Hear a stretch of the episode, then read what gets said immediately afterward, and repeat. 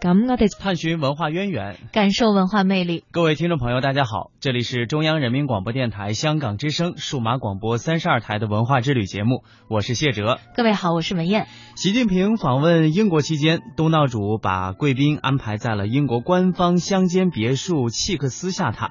这是一个最高的礼遇。城市啊，在英国人心目当中仅仅是一个聚会的场所。大部分生活优渥的家庭呢，都只会在城里度过忙碌的工作时光，在喧嚣之后，就一如既往的返回乡村生活。我觉得这样的生活体验对于很多香港的朋友来说也是没有办法去感受到的，因为香港基本上是没有农村的。是啊，有一句英国人的箴言：“英国就是乡村，乡村就是英国。”要了解英国，就要去乡下来寻找答案。嗯，那么今天呢，我们就一起感受一下英国的乡村带给我们怎样的乡愁的记忆。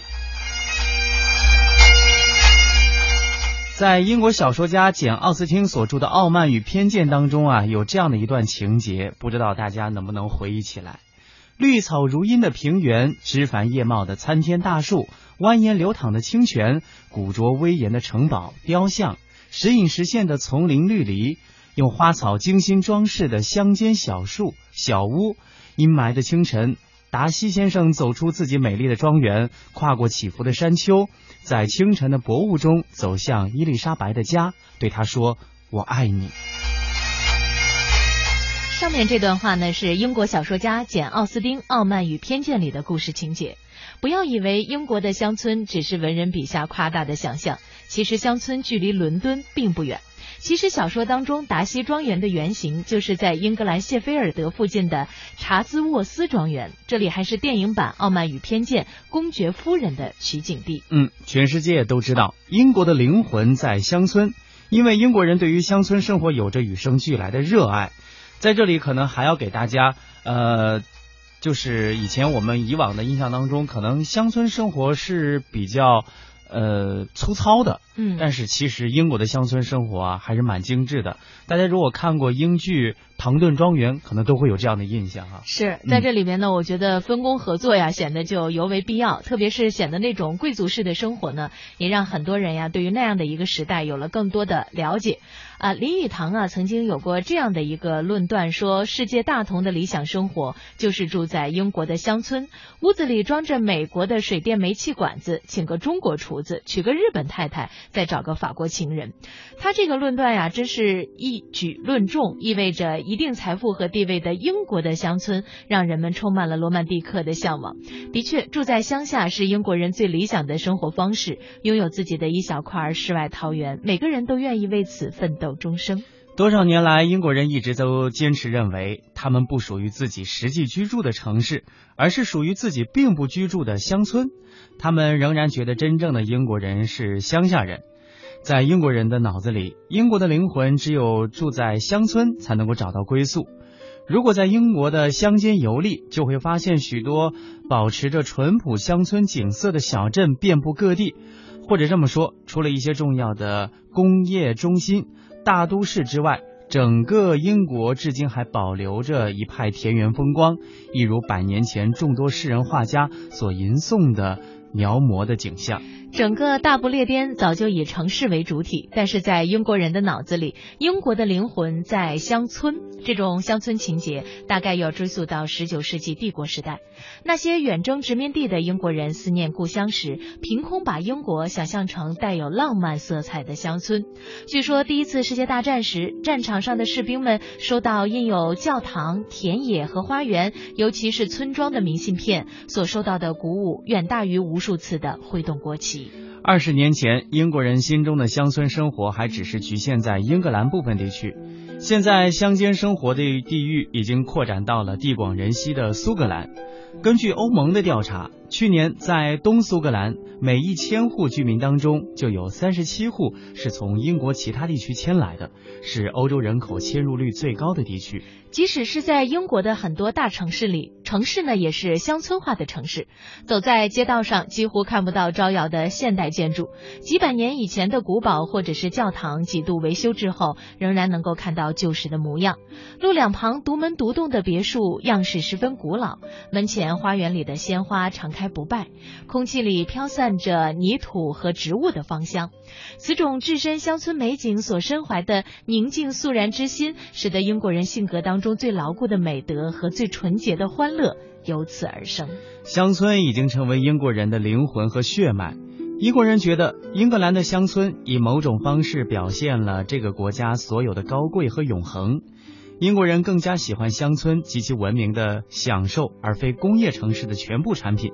把乡村看作英国留给现代生活的遗产。如今呢，充满了田野气息的乡村风光依旧遍布英国各地。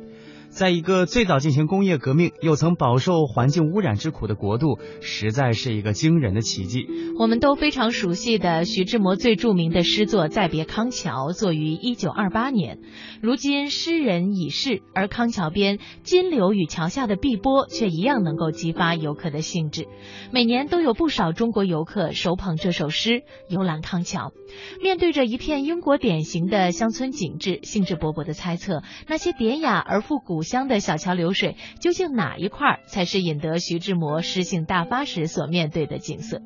康桥距离伦敦不远，而那里的风景已与那座英国都市全然不同。能追溯到十五世纪的建筑隐匿于郁郁葱葱的树木中，而这些风景与八十年前的诗人所见并没有太大的不同。英国乡村有着很多豪华又朴素的府邸。典型的村庄是建在古老的教堂以及舒适的小酒馆周围的，